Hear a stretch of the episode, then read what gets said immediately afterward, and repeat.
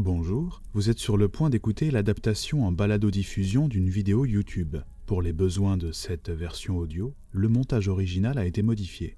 Bonne écoute.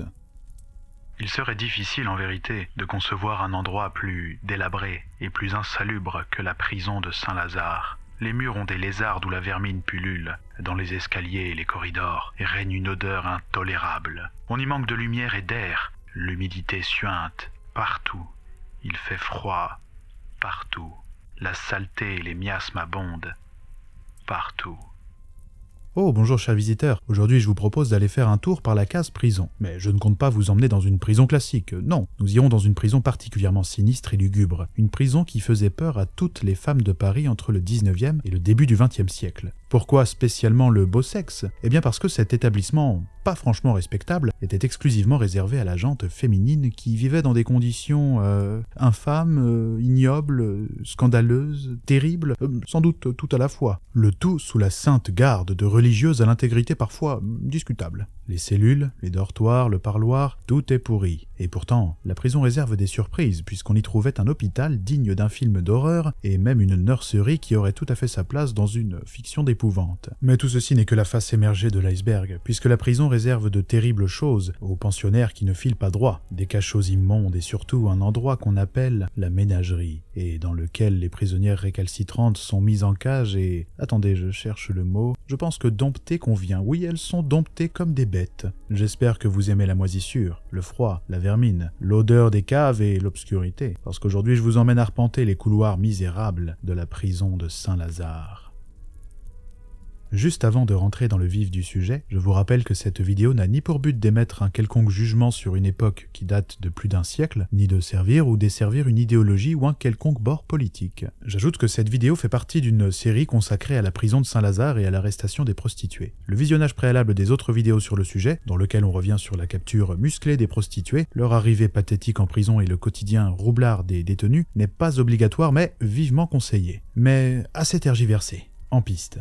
Pour éviter de me répéter au cours de la vidéo, je vais préciser dès maintenant que lorsque je mentionne un lieu de la prison, partez du principe qu'il est froid, mal éclairé, que les murs sont soit fissurés, soit pourris par l'humidité, soit qu'ils grouillent d'insectes, ou bien tout ceci à la fois. Bref, qui dit prison dit cellule. Celles de Saint-Lazare font en moyenne une petite dizaine de mètres carrés, et dedans, les détenus s'entassent à 5 ou 6. Les cellules sont parfois tellement pleines à craquer qu'on est obligé d'installer des paillasses supplémentaires à même les couloirs. Des couloirs caverneux, remplis de courants d'air. Rien n'est chauffé à Saint-Lazare. Je vous laisse donc imaginer les sympathiques nuits que les prisonnières passent en hiver. Les draps dans lesquels dorment les prisonnières sont au mieux déchirés, au pire moisis mais ils sont toujours fournis avec une garnison de punaises et de poux qui vivent en parfaite harmonie. Comme l'aération des cellules est quasi nulle, il y règne toujours une subtile odeur qui mélange les relents de sueur, de moisissure, de malpropreté corporelle, d'urine, mais aussi d'excréments, puisque lorsqu'elles ont un besoin naturel à satisfaire, les prisonnières doivent se contenter de le faire devant leur codétenu, dans le pot de chambre de la cellule qui reste à l'air libre toute la journée et toute la nuit.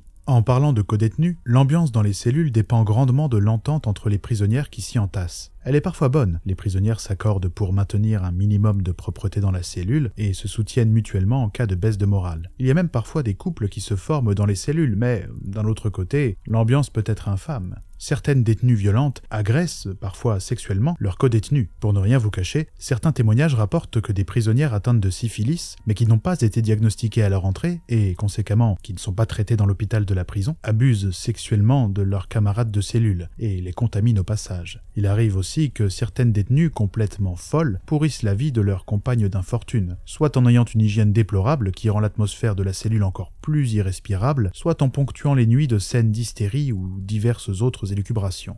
Que font les nonnes de la prison? Après tout, ne sont-elles pas censées surveiller les détenus? Eh bien, l'extinction des feux a lieu à 18h. Les sœurs font des rondes jusqu'à 21h, puis elles vont se coucher. Toutes les exactions se passent quand les frangines rendent visite à Morphée, et sont donc rarement sanctionnées. Enfin, si d'aventure une sœur se rend compte qu'il y a du bazar dans une cellule, et elle peut facilement vérifier ce qu'il se passe grâce à un Judas, elle se contentera de tracer une croix sur la porte. Le lendemain matin, la cellule restera fermée et les détenus qui y séjournent seront convoqués pour s'expliquer. Elles seront sanctionnées, sans doute avec un petit séjour au cachot, mais le mal aura été fait. Ceci dit, jusqu'en 1914, il était possible pour les détenus les plus aisés de s'offrir une pistole, une cellule individuelle un peu moins insalubre que les autres. Enfin, si on en croit une détenue qui y a séjourné, les rats pullulent autant qu'ailleurs, et la nuit, Si on se lève et qu'on marche, on se sent écrasé des nuées de cafards qui grouillent au sol. Être dans une pistole n'empêche pas non plus d'être réveillé par le froid ou par les insectes qui escaladent les lits et vont randonner sur les dormeuses. Dans la prison, on surnomme les résidentes des pistoles et, d'une manière générale, les prisonnières les plus aisées qui peuvent échapper un peu à l'enfer de la prison en s'achetant certaines choses, des panuches. De par les privilèges qu'elles s'achètent, nourriture supplémentaire, bois de chauffage, meilleure literie, vêtements, etc., les panuches sont globalement détestées par les autres détenus qui en font parfois leur souffre-douleur. Outre les pistoles, qui je vous le rappelle disparurent en 1914, la prison est également équipée d'une cellule relativement moins pire que les autres. Moins pire au sens euh, sanitaire. Une cellule en somme presque décente, mais mieux vaut ne pas avoir à y séjourner puisqu'elle est réservée aux condamnés à mort toutes les pensionnaires de Saint-Lazare ne sont pas forcément dans les cellules, qui sont plutôt réservées aux prisonnières de droit commun. Certaines détenues, notamment les prostituées, sont mises à part et entassées dans des dortoirs qui ne sont guère mieux que les cellules. Il y a certes un peu plus de lumière, mais aussi plus de courant d'air. Et comme les dortoirs se trouvent sous les toits, on y gèle l'hiver et on y cuit l'été. Et il peut s'y passer les mêmes abus que dans les cellules lorsque les sœurs sont couchées. Oui, vous dites?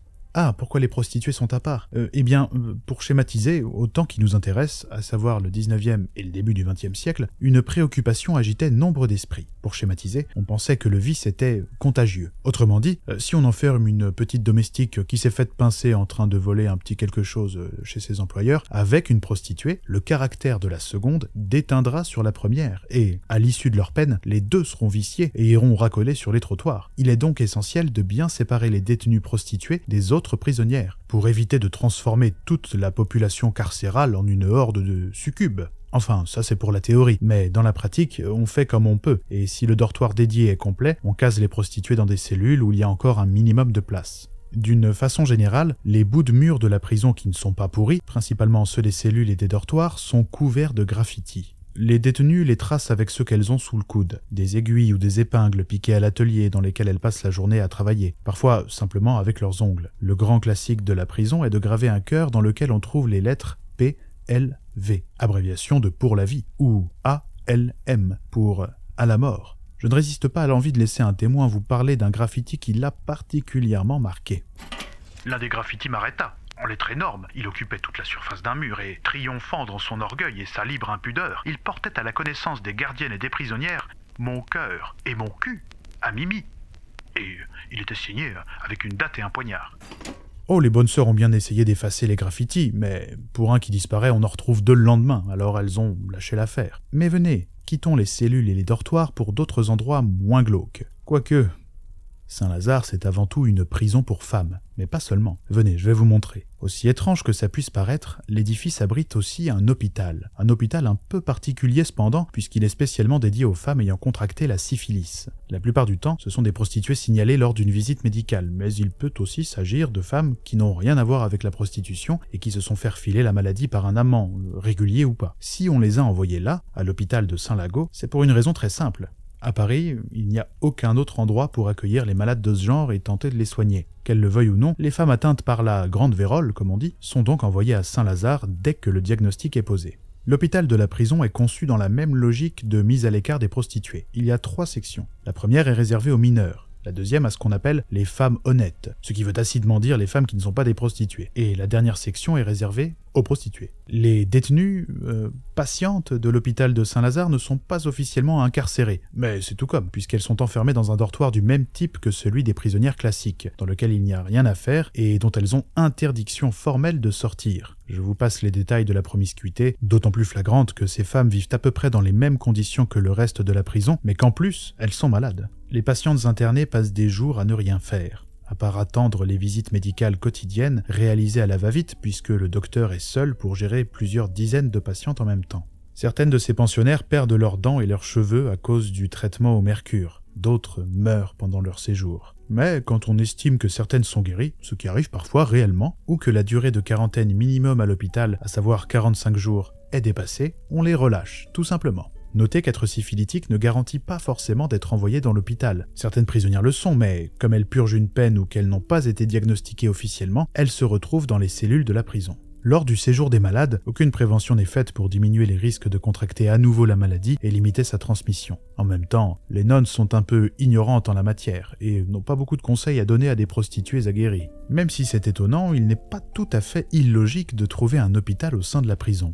Il faut dire que Saint-Lazare était, bien des siècles avant de devenir une prison, une léproserie, un hôpital pour lépreux. Mais c'est au cours de la Révolution que l'endroit deviendra une prison. L'édifice est pillé dans les règles en juillet 1789 et la congrégation religieuse qui l'occupait est chassée. L'endroit devient officiellement une prison dans la foulée. Pendant les diverses phases de la Révolution, surtout pendant la Terreur, les murs de Saint-Lazare verront défiler pas mal de nobles, notamment le fameux marquis de Sade, mais aussi quelques bonnes plâtrées de roturiers plus anonymes. Au début du XIXe siècle, avec le développement de la prostitution, la prison commence à se spécialiser dans la détention des femmes, notamment des prostituées. On rase une partie des bâtiments vétustes du complexe pour en bâtir de nouveaux. Une légende raconte même que certains barreaux de la prison de Saint-Lazare proviendraient directement de la Bastille. Ce sont ces murs et quelques autres bâtis dans la première moitié du XIXe siècle qui seront utilisés pendant plus de 100 ans pour la détention des femmes. Enfin, venez, quittons ce sinistre hôpital pour un autre endroit qui l'est euh, tout autant, mais euh, d'une façon différente. Vous entendez ces rires et ces cris? On dirait des enfants. Ça peut vous paraître totalement incongru, mais ce n'est pas une illusion. En plus de l'hôpital, la prison est équipée d'une nurserie dans laquelle vivent des enfants âgés de quelques jours à 4 ans. Non, non, ce n'est pas une blague. Dans les murs austères et insalubres de Saint-Lazare, dans les cours grises et sales, il y a bel et bien des bambins qui chahutent de temps en temps. Ce sont ceux des détenus qui sont arrivés en étant enceintes et qui ont accouché en prison, ou ceux des mères condamnées qui n'avaient pas de famille pour s'occuper de leurs mioches et qui se sont retrouvés en prison avec eux. D'ailleurs, chose exceptionnelle, même les femmes qui sont condamnées à des peines de plus d'un an et donc qui devraient être transférées dans des prisons centrales autres que Saint-Lazare, puisqu'ici on ne reste que si on attend un jugement ou qu'on est condamné à une peine de moins d'un an, ont le droit de rester dans l'établissement tout pendant que leur enfant demeure avec elles. La nurserie détonne assez avec le reste de l'établissement. Les pensionnaires de ce quartier sont complètement isolés du reste de la prison. C'est un petit monde à part les enfants et leurs mères sont libres d'aller où ils veulent en journée, du moment qu'ils ne côtoient pas les autres détenus. Mais on reste tout de même dans une prison, et les mères ne sont pas forcément toujours des femmes recommandables. Il y a des abus, car certaines, toujours chapardeuses dans l'âme, profitent de la liberté qu'elles ont de se promener partout pour visiter les cellules, qui sont vides en journée puisque tout le monde travaille à l'atelier, et y dérober ce qu'elles y trouvent. Le quartier de la nurserie est d'ailleurs réputé pour être celui dans lequel l'organisation du trafic et du marché noir est la plus efficace. Toutefois, ce petit monde relativement paisible est régulièrement le théâtre de drames, puisque le règlement prévoit le départ des enfants dès le jour de leur quatrième anniversaire. Ils sont donc séparés de leur mère, parfois manu militari, et sont soit envoyés à de la famille, si la détenue en a, soit à l'assistance publique. Les mères, quant à elles, dès que leur enfant est parti, sont transférées dans les prisons centrales pour y purger le reste de leur peine. Autant vous dire que quatre ans rime souvent avec tragédie à Saint-Lazare. Je vous épargne les témoignages sur ces au revoir déchirants pour répondre à une question que, peut-être, vous vous posez. Pourquoi permettre aux enfants de passer 4 ans avec leur maman et créer des liens si c'est pour, finalement, les arracher brutalement des bras maternels? Il y a une certaine logique. En fait, on considère qu'en dessous de 4 ans, les enfants ont besoin d'un cadre stable. On les laisse donc avec leur mère. Cependant, passé 4 ans, on estime que les bambins sont en mesure d'apprendre des choses. Il ne faut donc pas les laisser en prison, ou, à coup sûr, ils seraient pervertis par toutes les criminels qui s'y trouvent. On les enlève alors pour les éloigner des mauvaises influences. Puisqu'on est lancé sur le thème de la famille, je vais en profiter pour vous montrer le parloir de la prison. Pour être exact, il y en a deux. Venez voir. Le premier ne dénote pas avec le reste de l'établissement. C'est un couloir de plus d'un mètre de large orné de grilles et de barreaux. Les détenus s'entassent d'un côté du couloir, les visiteurs de l'autre. On ne peut pas se toucher et il n'y a aucune cloison, même minime, qui sépare les détenus ou les visiteurs. Pour avoir une conversation, on est donc obligé de crier, et le plus souvent, le parloir est envahi d'un vacarme absolu, car tout le monde s'y retrouve en même temps. Le second parloir est réservé aux prisonnières qui se comportent bien. On peut s'y toucher et se parler sans avoir à hurler. Hormis le parloir, pour communiquer avec leur famille, les prisonnières jugées et condamnées ont le droit à une lettre par semaine, pas plus. Leur courrier est bien entendu soumis à la censure avant d'être envoyé. Notez que si elles se comportent mal, les prisonnières peuvent être privées de courrier, de parloir et envoyées dans des endroits sinistres, pour euphémiser. Ah, vous voulez les voir? Je vous préviens, vous risquez d'être choqués. Mais soit, allons-y. Lorsque les prisonnières se comportent mal, en se battant, en se révoltant, en mettant le bazar dans les dortoirs ou en se faisant pincer en faisant du trafic, il y a plusieurs options. Elles peuvent être privées de courrier, de visites, de nourriture, elles peuvent être soumises à des amendes, mais pas seulement. On peut les envoyer faire un petit séjour au cachot. Oui, c'est très médiéval comme punition. Venez, je vais vous montrer ça. Les cachots de Saint-Lazare sont de petites pièces encore plus insalubres que la moyenne de la prison. Elles sont à peine éclairées et ne sont équipées que d'un pot de chambre et d'une simple planche qui fait office de lit. Le plafond est bas. La plupart du temps, le séjour au cachot est assorti d'un régime digne du Moyen Âge. Pain sec et eau, Les détenus qui y sont placés sont totalement isolés, et parfois on les affuble d'une camisole. Lorsqu'elles sont au cachot, les condamnés ne sortent pas pour travailler à l'atelier, mais passent toute la journée enfermés, seuls. Je vais laisser la parole à un visiteur de la prison qui a pu observer directement un cachot et son occupante, vous donner une idée plus précise de l'endroit. Il y avait une fille dans ce cachot qui allait et venait de cette allure qu'ont les bêtes enfermées. Elle se déplaçait, me parut-il, plutôt qu'elle ne donnait l'impression de marcher, euh, car la pénombre m'empêchait de bien voir. Et le séjour solitaire au cachot peut durer de quelques jours à quelques mois, selon la gravité de la punition. Ça vous paraît sinistre, n'est-ce pas? Ça l'est. Ceci dit, en voyant les cachots, vous comprenez sans doute mieux pourquoi la réputation de Saint-Lazare est si mauvaise. La prison est tellement délabrée, malsaine, qu'on dit que c'est une véritable ruine qui ne semble tenir debout que grâce à l'intervention du Saint-Esprit. En parlant de ça, à partir de la fin du XIXe siècle, la question de la destruction de Saint-Lazare reviendra souvent dans le débat public. La réputation infâme de la prison et son insalubrité indéniable ont rapidement dépassé les murs des chemins de ronde de l'établissement. Plus d'une fois, on passera à deux doigts de la destruction. Mais, faute d'autres endroits où mettre les détenus et les malades, la prison restera tant bien que mal debout jusqu'au début des années 30, soit un siècle après sa construction. Une partie du site sera finalement détruite avant la Seconde Guerre mondiale, et on reconvertira officiellement ce qu'il reste en un hôpital qu'on nommera la Maison de Santé Saint-Lazare. Cet hôpital fermera définitivement en 1998. Vous dites? Ah, Vous avez trouvé le cachot sinistre. Dites-vous qu'il y a pire. Saint-Lazare comporte un endroit spécial réservé aux détenus les plus récalcitrantes. Cet endroit est tellement infâme que sa réputation a largement dépassé les murs de la prison pour se répandre dans le tout Paris. Ce quartier spécial, qui choque même les contemporains, est surnommé, à juste titre, la ménagerie. Je vais laisser à un témoin qui est passé par là le soin de vous décrire ce lieu. Sur une double rangée, des cages superposées s'alignent tout au long d'un couloir sans issue. Une passerelle court devant ces gouffres béants, striés de barreaux, sur lesquels la rouille a déposé ses larmes rugissantes. Et des misérables s'agitent dans ces trous comme des possédés. Elles se débattent entre leurs couches sordides, l'écuelle où elles mangent et le pot empuanti par leurs immondices. Elles sont là, baignées de sueur, s'époumonnant, se ruant d'un bord à l'autre, grimaçant aux grilles devant lesquelles elles respirent lourdement. Ces cages ne prennent pas directement l'air de la cour, mais ouvrent sur un corridor que commandent seulement trois fenêtres étroites. En été, les encagées vivantes étouffent littéralement derrière leur armure de fer, vestige des supplices d'un autre âge. Et les femmes s'apostrophent l'une l'autre en un jargon exaspéré. Elles vomissent des jurements et des malédictions qui feraient rougir Satan lui-même. Quant aux sœurs faisant le quart sur la passerelle, elles se bouchent, horrifiées, les oreilles. Elles se bougent aussi les yeux, car, renversées dans des postures lubriques, les fauves féminins se livrent à une gesticulation de damnés. Parfois, une femme, emportée dans l'affolement d'un vertige de démence, menace de se briser les os contre sa prison de fer et de s'y faire éclater la cervelle. Alors, l'une des filles de service s'arme d'une longue gaffe, du modèle en usage chez les dompteurs, pour contenir la révoltée, l'écarter du barreau homicide et l'empêcher ainsi d'attenter à ses jours.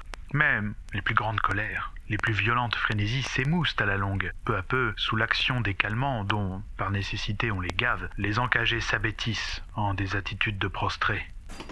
Voilà, ce témoignage peut paraître un peu extrême et quelque peu sensationnaliste, surtout quand on sait que son auteur est un journaliste initialement spécialisé dans l'espionnage. Cependant, d'autres récits, bien que moins complets, racontent des scènes assez similaires, notamment celui-ci.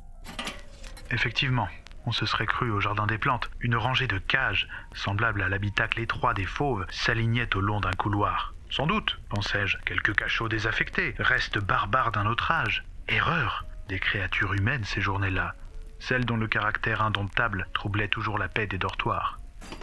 Initialement, les cages de la ménagerie étaient destinées aux prisonnières mineures, mais on a fini par les utiliser pour les détenus adultes. Je donne cette précision pour que vous puissiez bien vous figurer que les cages ne sont pas conçues pour accueillir des adultes. Elles sont donc souvent bien trop petites pour leurs occupantes qui ne peuvent parfois ni s'y tenir debout ni allonger. Mais le plus étonnant, c'est que certaines prisonnières demandent délibérément à faire un séjour dans la ménagerie. La plupart du temps, c'est pour échapper pendant un temps aux conditions déplorables des cellules communes et aux éventuelles brutalités qu'elles subissent de la part des autres détenus. Mais que reste-t-il aujourd'hui de cette macabre prison qui faisait régulièrement la une des journaux de son temps? Eh bien, vous pouvez encore, de nos jours, voir quelques restes, puisque la chapelle et une poignée de bâtiments de la partie nord sont toujours debout. On y trouve la médiathèque Françoise Sagan. Une dernière ironie quand on sait que la prison était équipée d'une bibliothèque, mais qu'on ne prêtait jamais de livres puisqu'ils étaient presque toujours vandalisés. Quoi qu'il en soit, chers visiteurs, c'est ainsi que s'achève notre éprouvante visite de la prison de Saint-Lazare. Ceci dit, avant de vous quitter, j'ai une chose essentielle à vous dire. Cette chaîne ne survit que grâce à la générosité de son public. On ne joue pas les hommes sandwich ici et on ne vous fait pas perdre votre précieux temps avec des publicités idiotes et intempestives. Si vous avez apprécié cette visite et que vous me faites confiance pour persévérer dans l'originalité et la qualité, je vous invite à faire un saut sur le Tipeee pour participer au financement de la chaîne. N'hésitez pas, même 1 euro par mois c'est énorme et c'est essentiel pour pouvoir continuer de subsister en marge du stupide système algorithmique et censeur de YouTube. Si vous n'êtes pas encore convaincu d'apporter votre pierre à l'édifice, allez jeter un œil au reste de la chaîne pour vous et n'hésitez pas à écouter plus en détail les explications que je vous donne sur l'importance du financement participatif dans la dernière FAQ de la chaîne sortie en mai dernier. D'ailleurs, mille merci aux tipeurs sans qui cette exploration de la prison de Saint-Lazare n'aurait pas pu être menée à bien. Je vous rappelle aussi que vous pouvez vous procurer mon livre, Votre grâce est sur les dents, en le commandant chez votre libraire ou directement sur le site de mon éditeur. Je vous mets le lien description. N'hésitez pas non plus à me faire savoir votre enthousiasme vis-à-vis de cette vidéo en y mettant un pouce, un commentaire et bien évidemment en la partageant autant que possible autour de vous. Si vous voulez faire des rencontres, venez donc sur le serveur Discord, je mets des invitations en description. Et si je vous manque d'ici la prochaine vidéo, rejoignez-moi sur Instagram, sur les plateformes de podcast, guettez l'onglet communauté ou venez sur Tipeee. Je vous tiens informé chaque semaine de l'avancée des différents projets qu'il y a sur le feu.